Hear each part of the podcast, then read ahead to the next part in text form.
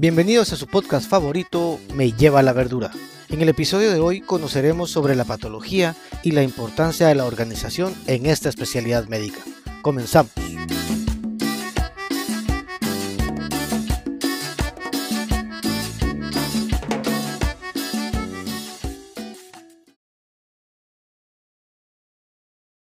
Sean todos bienvenidos a su podcast favorito, Me lleva la verdura. Hoy tenemos a una invitada súper especial. Hoy tenemos a una colega que yo admiro y aprecio mucho y que se dedica a un área que a mi parecer no ha sido totalmente eh, explicada y por eso es que algunos no la comprenden o no comprenden la total importancia que tiene en nuestra carrera. Hoy vamos a hablar de patología y eh, les quiero presentar, o mejor dicho, voy a pedirle a nuestra invitada que se presente. Doctora. Hola a todos, ¿cómo están? Yo soy la doctora Pérez Medina, soy médico anatomopatólogo. Estoy trabajando actualmente como jefa en el Hospital General San Juan de Dios en el Departamento de Patología.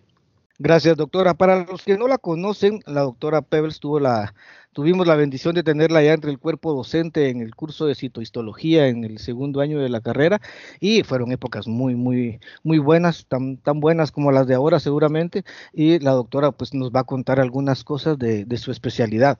Los muchachos, le cuento, doctora, mandaron muchas preguntas, elegimos algunas que... Eh, consideramos son las mejores y se las voy a ir lanzando para que usted las vayamos, para que usted y yo las vayamos platicando. Una pregunta que han, gracias doctora, una pregunta que han hecho de, en los últimos episodios que me ha parecido interesante porque creo que quieren saber el origen de la vocación y por eso la han repetido tanto. Eh, la pregunta viene tal, se la leo tal como nos la enviaron y dice, ¿cómo llegó a elegir patología como especialidad? Ah, ok, sí, no, y la verdad no es primera vez que me la hacen porque yo creo que por lo desconocido de la profesión y porque la relacionan mucho a cadáveres o la verdad no tienen bien la noción de lo que se trata la patología, les parece extraño que alguien decida elegir patología como especialidad. Pero realmente eh, en segundo, cuando yo recibí histología, que yo soy graduada de la Universidad de San Carlos de Guatemala, me llamó mucho la atención el nuevo mundo que nos abre el microscopio y aprendí mucho a ver los tejidos y luego cuando pasé en tercer año y me di cuenta de lo que era parcialmente patología, entonces me convencí de que quería saber un poco más de qué se trataba la especialidad.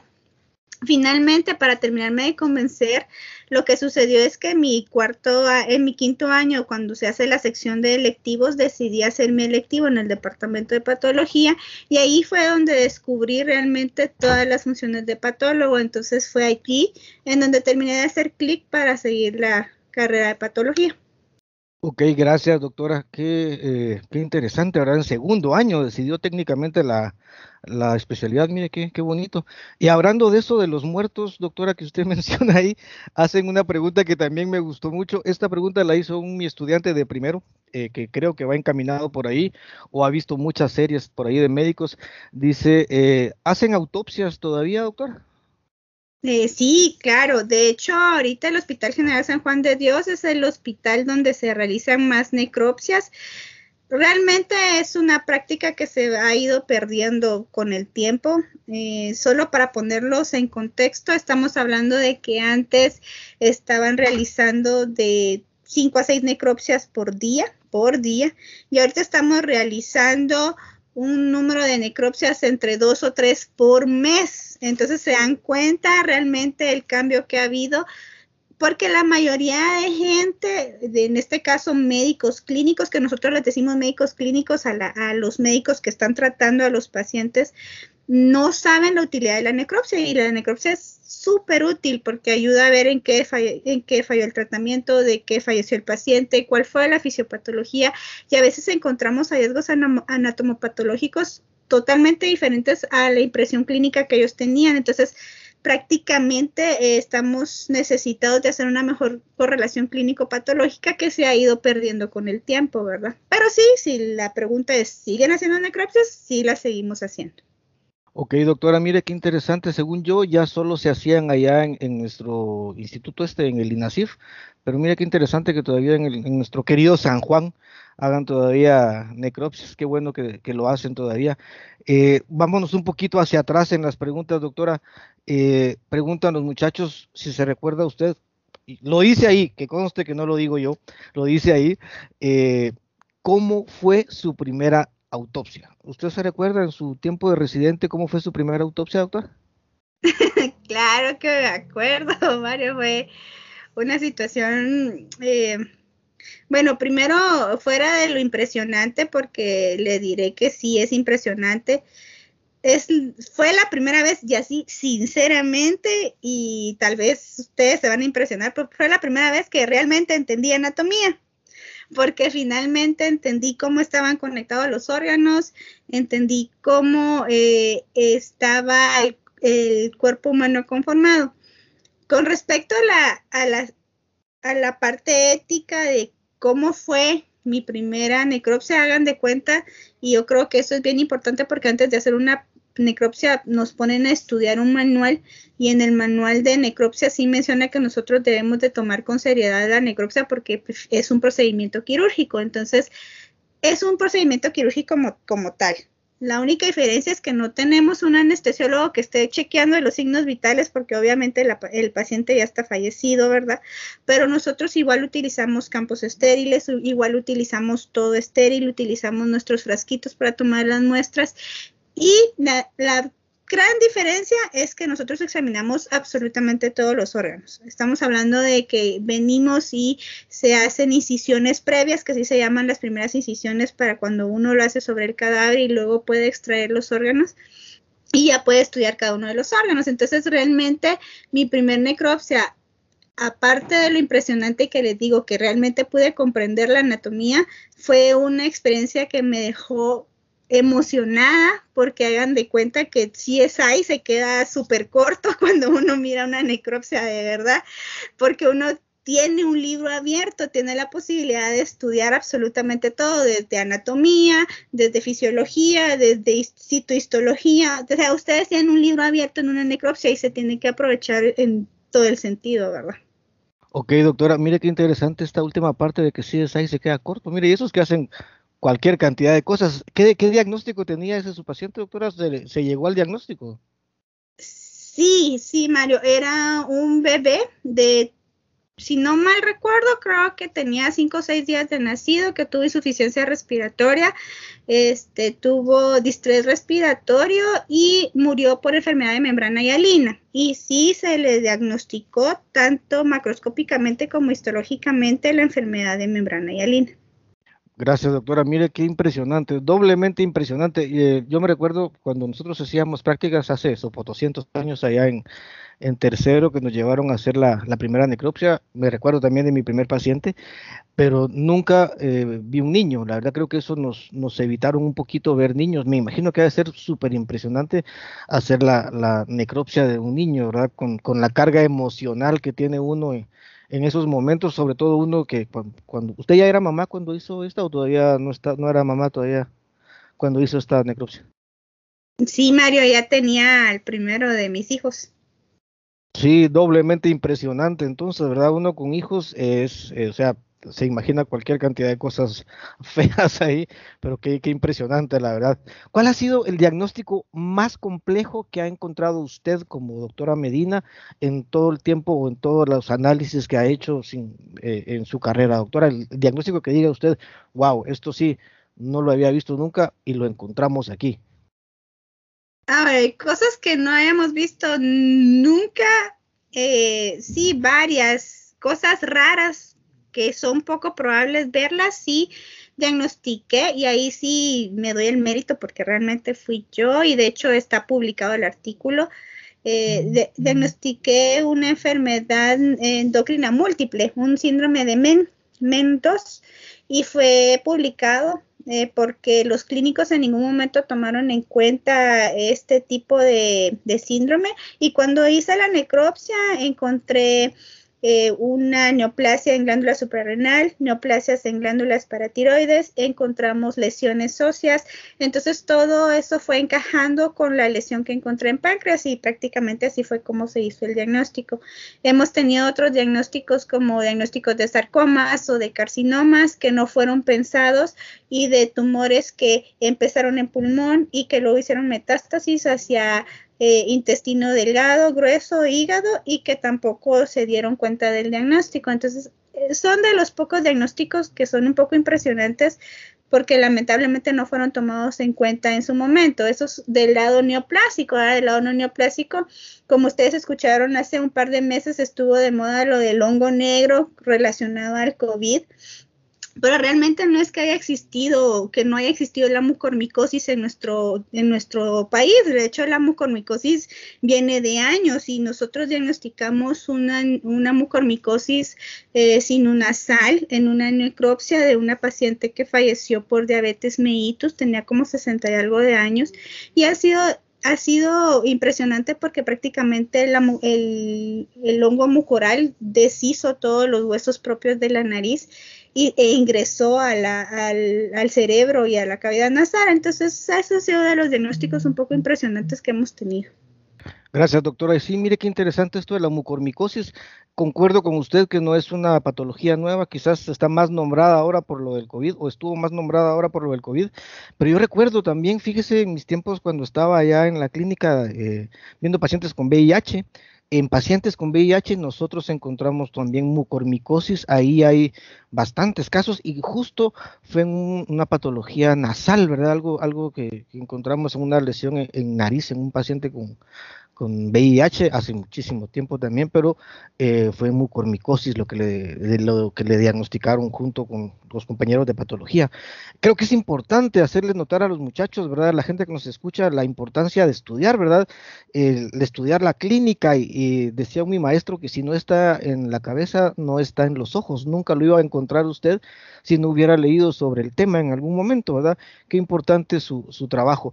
Ah, Ah, tomando en cuenta esto y a partir de acá hacen una pregunta que eh, me llamó también mucho la atención, como platicábamos fuera del aire, son curiosos los muchachos, pero preguntaron si usted era muy buena estudiante en el pregrado o cómo era de estudiante usted en el pregrado. Creo que en algún punto tuvimos los mismos maestros en citología, usted me dirá, el doctor Oaxaca, no sé si lo conoció allá en las...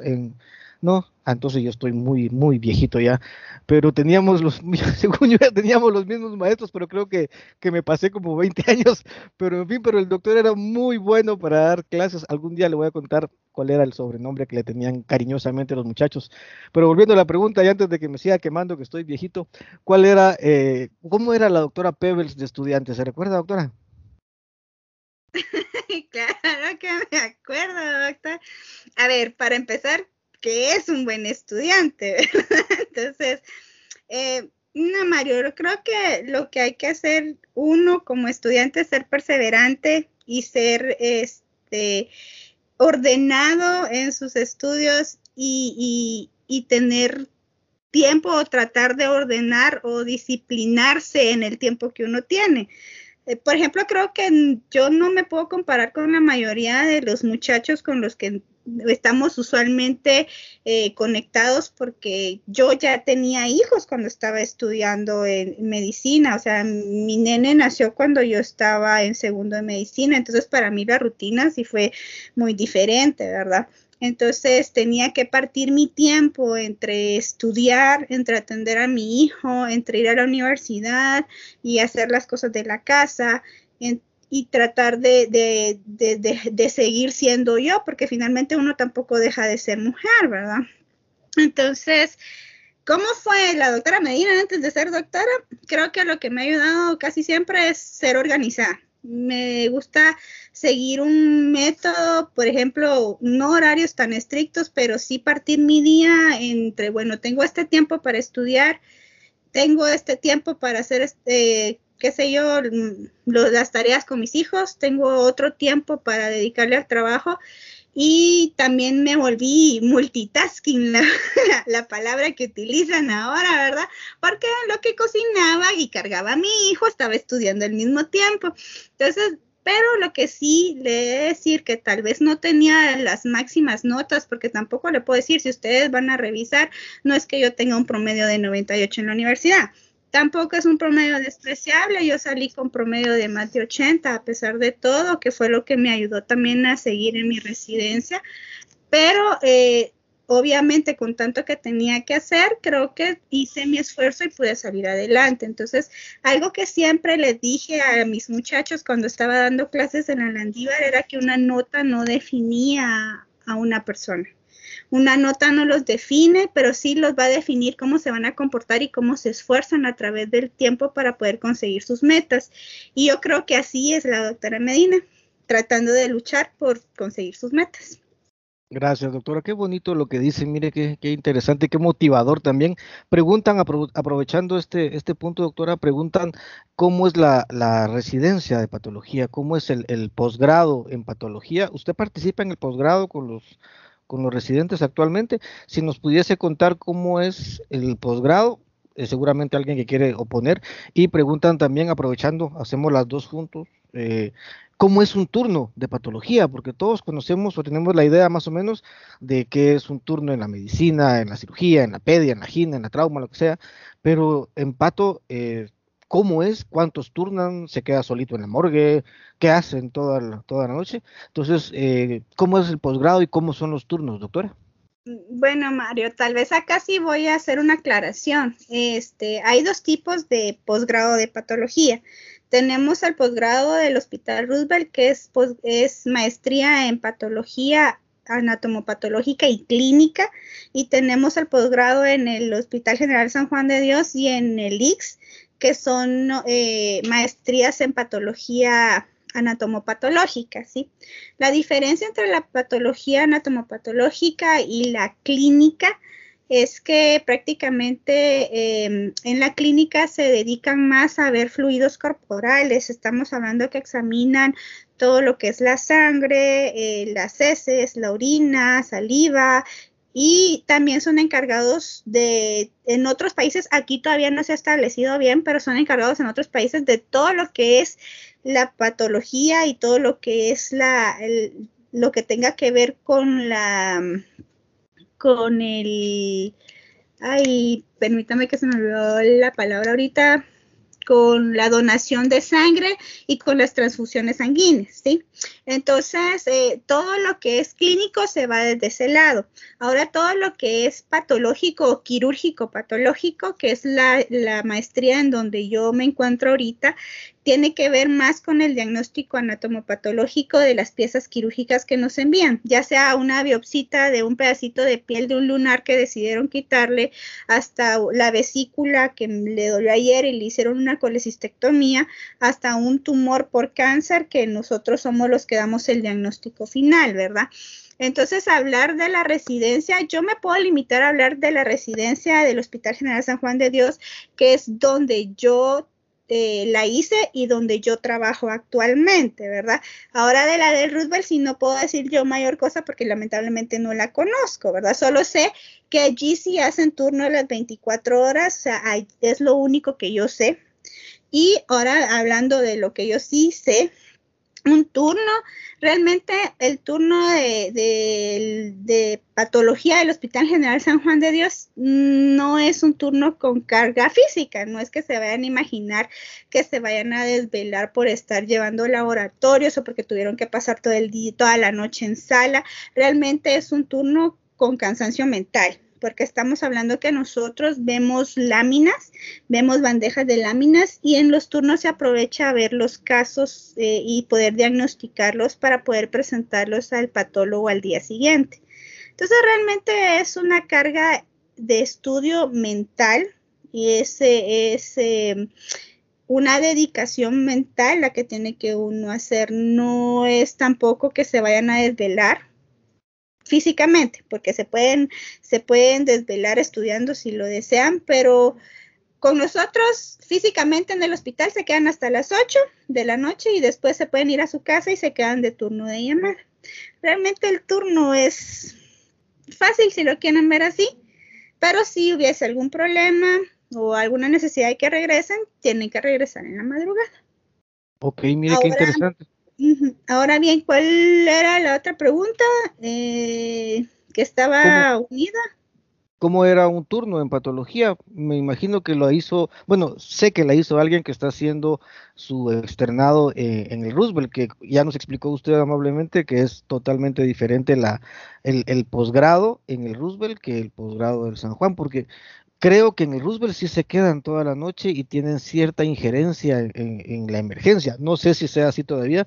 Yo me recuerdo que había algunas cosas que había que presentarle al, residente de, patología, transfusiones, no estoy seguro si era eso, o las compas, se recuerda, decía que era esta cosa de las transfusiones, eh, algunos exámenes que había que ir a presentarle el caso al patólogo o a la patóloga que estaba de turno, pero mm, ya nos aclaró usted que ustedes en el San Juan no hacen esto entonces. No, porque lo que ellos hacen en el Roosevelt es parte de toda la patología que clínica que le expliqué y como nosotros no manejamos la patología clínica ni tenemos que ver con banco de sangre ni con laboratorio clínico, nosotros no, no tenemos eso. Realmente los residentes se quedan de turno en el Hospital General San Juan de Dios por si hubiese necesidad de hacer alguna necropsia. Ese es el trabajo del residente primer trabajo del residente en el turno. Si hay una necropsia, no importa la hora en que la soliciten, porque la necropsia, ya usted ya sabe que los fallecimientos no tienen hora, ¿verdad? Y si alguien quiere una necropsia a las 3 de la mañana, el residente tiene obligación de hacer la necropsia a las 3 de la mañana.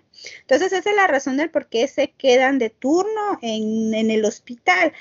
A diferencia de como usted me menciona, que en el Roosevelt sí generalmente se quedan las 24 horas, por lo mismo, porque hasta donde yo tengo entendido, todavía siguen eh, autorizando las transfusiones, las compatibilidades y yo no sé qué más otras cosas, pero tienen que ver del lado de la patología clínica que nosotros no manejamos, ¿verdad?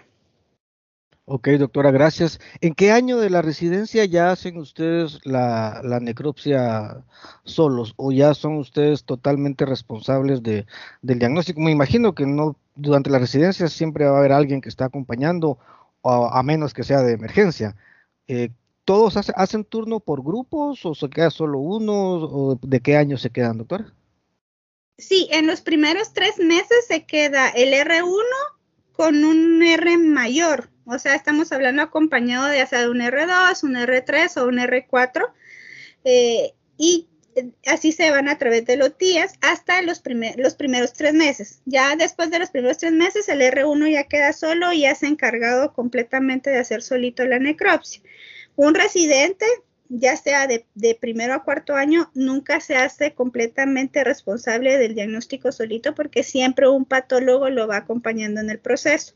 Entonces, todo el, ellos lo que sí se encargan es de realizar la necropsia, macroscópicamente y luego el patólogo, nosotros vamos a revisar todos los hallazgos macroscópicos, revisamos los órganos y luego vemos al microscopio los hallazgos histopatológicos y luego en conjunto hacemos el diagnóstico y en conjunto se saca un informe. O sea, ellos no van solos porque hasta que ya sean jefes de residente, que en este caso sea R5, porque sí, la residencia de patología son cinco años, entonces ya puede realizar sus diagnósticos solito y ya fungir como un patólogo, porque finalmente ese es el trabajo de un jefe de residentes, ¿verdad? Ok, doctora, ¿de cuántos residentes de, de patología tienen ustedes actualmente? ¿Es muy solicitada o cuántas plazas dan para la residencia, doctora? Actualmente tengo 12 residentes, tengo un jefe de residentes, tengo dos RS4, dos RS3, eh, 3R2 y 4R1. Al, hasta el año antepasado teníamos solamente dos plazas y oponían, y oponían, entraron a oposición alrededor de 3, 4 personas. El año pasado, por la misma insistencia que tuvimos por la necesidad de más plazas, nos dieron cuatro plazas y opusieron ocho personas. Entonces estamos más o menos en ese rango. Para este año también esperamos que nos vuelvan a proporcionar las cuatro plazas y hasta ahorita donde yo sé eh, ya van cuatro personas eh, esperando a oponer.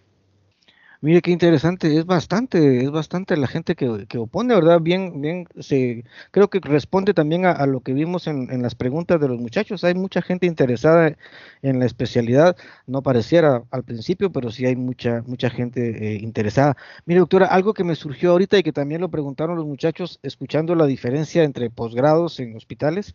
Eh, entendemos entonces que hay subespecialidades dentro de la patología. Usted termina su residencia y hace una subespecialidad.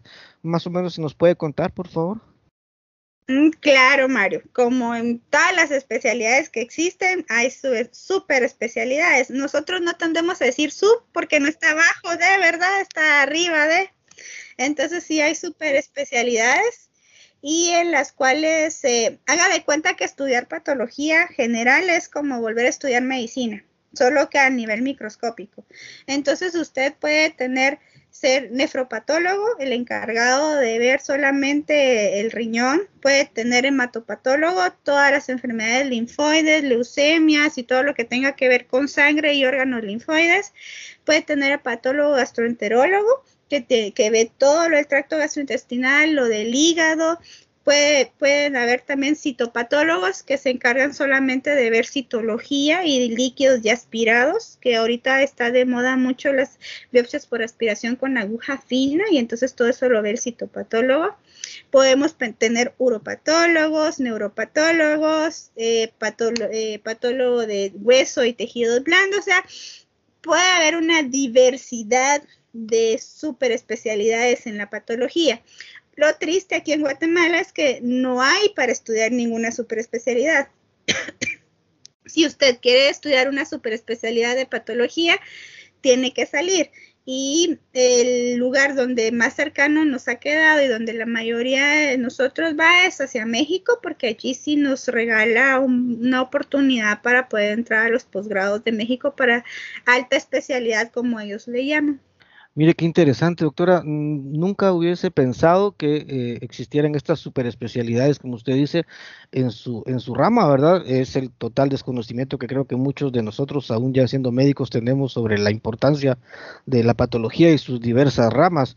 Eh, Súper interesante lo que nos platica. Mire, y esto me lleva justo para ir terminando ya nuestra entrevista con algunas, una pregunta que me llamó mucho la atención porque eh, usted lo conoce seguramente a este joven, no le voy a decir el nombre porque todas las preguntas son anónimas, pero eh, creo que va a poner con ustedes porque nos pregunta sobre el examen de oposición de, del San Juan y sobre, le, leo lo que nos puso, tips para estudiar cito para la residencia.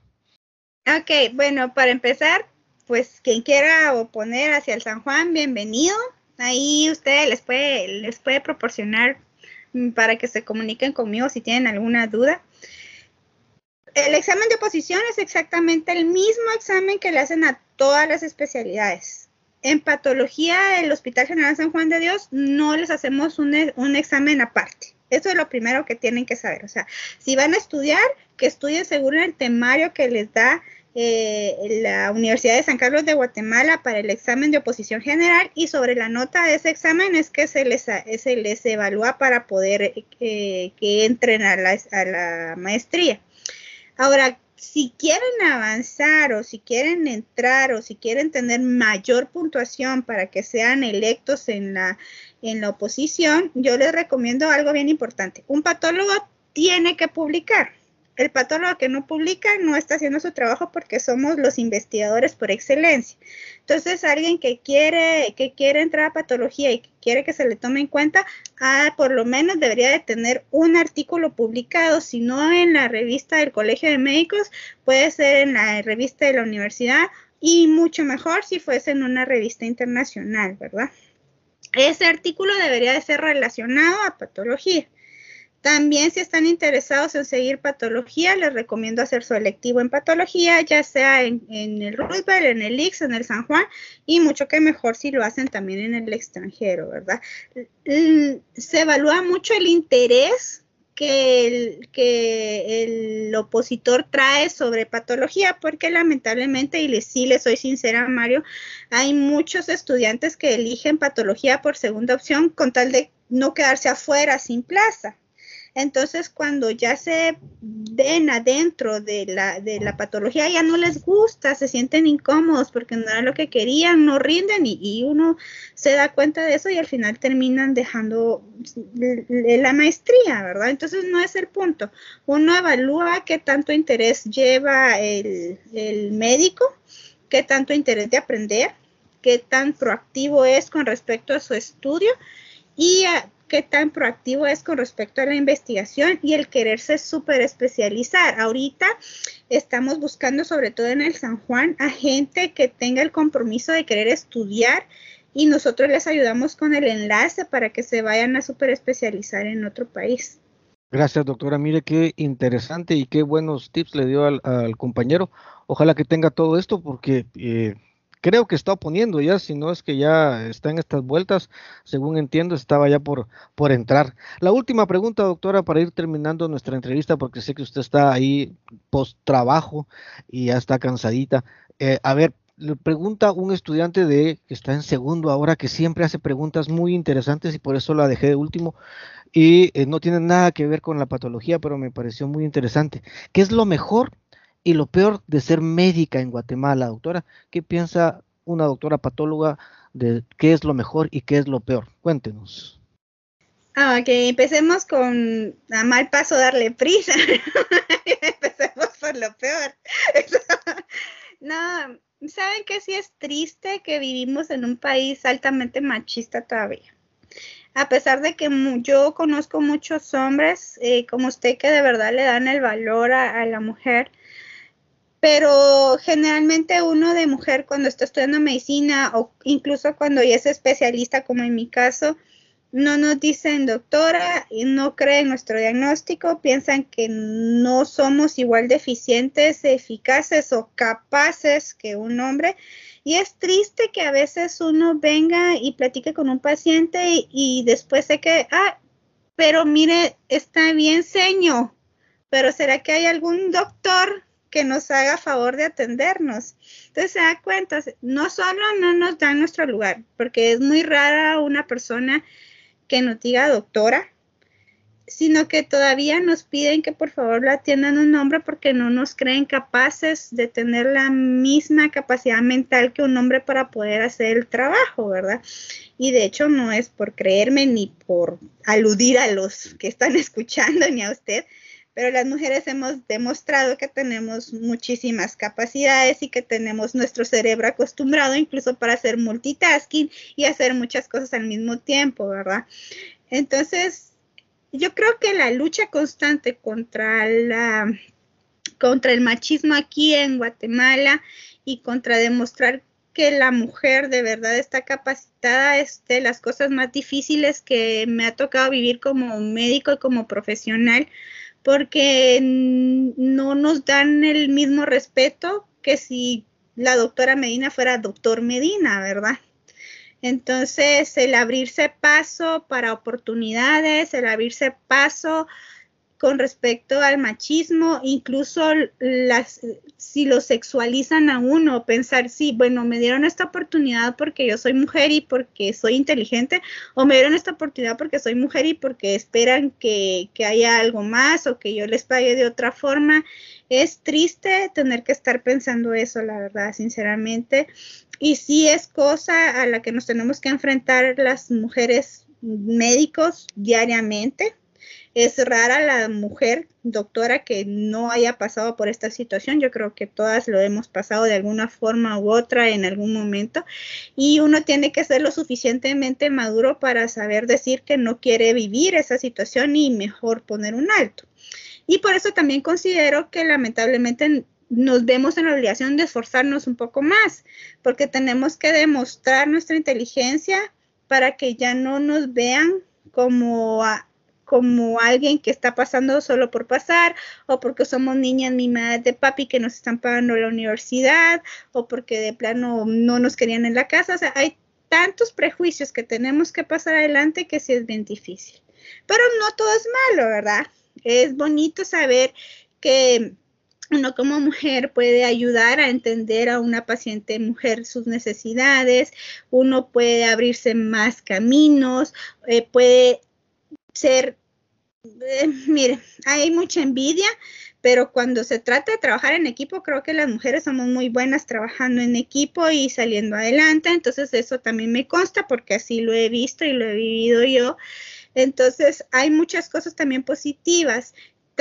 Se trata de, avanzar sin tanta violencia, se trata de seguir adelante, se trata de que se unan las mujeres para para poder conseguir cosas mejores. Y yo creo que eso está pasando ahorita, no solo con mi especialidad, sino en general como médicos en Guatemala, médicas en Guatemala. Creo que ya incluso ahorita superamos un poquito más de la mitad, que sí que ahorita ya vemos más médicas que médicos, ¿verdad? Entonces, creo que sí, poco a poco hemos logrado ganar nuestro espacio y nuestro respeto y, y también espero que así siga para el bien de nuestros hijos e hijas, ¿verdad? Gracias, doctora. Qué interesante todo lo que nos ha contado. Ha sido una plática muy, muy ah, enriquecedora.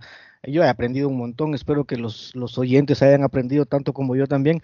Eh, le robo un minuto más, doctora. Un último consejo, no se olvide de nuestros niños de, la universidad que la recuerdan. Ya son externos, le cuento muchos de ellos y otros están de internos. Eh, ¿Algún consejo para los que, aunque no la conocieran, están ahí sufriendo en segundo y que van a pasar a patología en tercero? Ay, Mario, usted me dejó. A... Sí, ya tengo los niños a los que les di clase, a los primeros niños ya están graduándose. Yo, sí.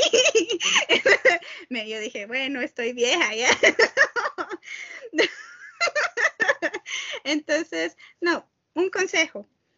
Eh, sean organizados. No dejen su meta eh, de un lado. Yo sé que están en la etapa en la que son jóvenes y quieren vivir y experimentar y quieren tener todo eso en su vida y, y, quieren, eh, no quieren dejar de perder esas oportunidades, pero si están estudiando medicina, recuérdense que ustedes tienen la obligación de aprender porque van a tener la vida de alguien en sus manos. Entonces, si un ingeniero se equivoca y le sale mal una casa, muy probablemente no vaya a matar a alguien. Si un abogado se equivoca, pues lamentablemente puede que alguien vaya a la cárcel injustamente, pero si ustedes se equivocan, lo que va a suceder es que el paciente va a fallecer. Entonces, eh, lo más importante es que ustedes sean conscientes que tienen que estudiar, eh, que tienen que tener su tiempo de estudio, no dejen de tener también su tiempo de relax y de ocio, pero un ocio sano porque sus neuronas no se regeneran, chicos, no, eso no pasa. Entonces lo que va a pasar es que se van a quedar sin neuronas y ya no van a pensar y ya no van a poder tener retentiva de la misma forma. Y consejo para los que vayan en el hospital, coman sano, traten de estudiar en sus tiempos libres y por favor no manejen medio dormidos porque ahí uno tiene muchos accidentes. Y para los que van en residencia, ánimo que acaba de empezar la lucha, ustedes pueden. Gracias, doctora. Nos quedamos muy contentos todos, muy satisfechos y seguramente algunos muy motivados para oponer.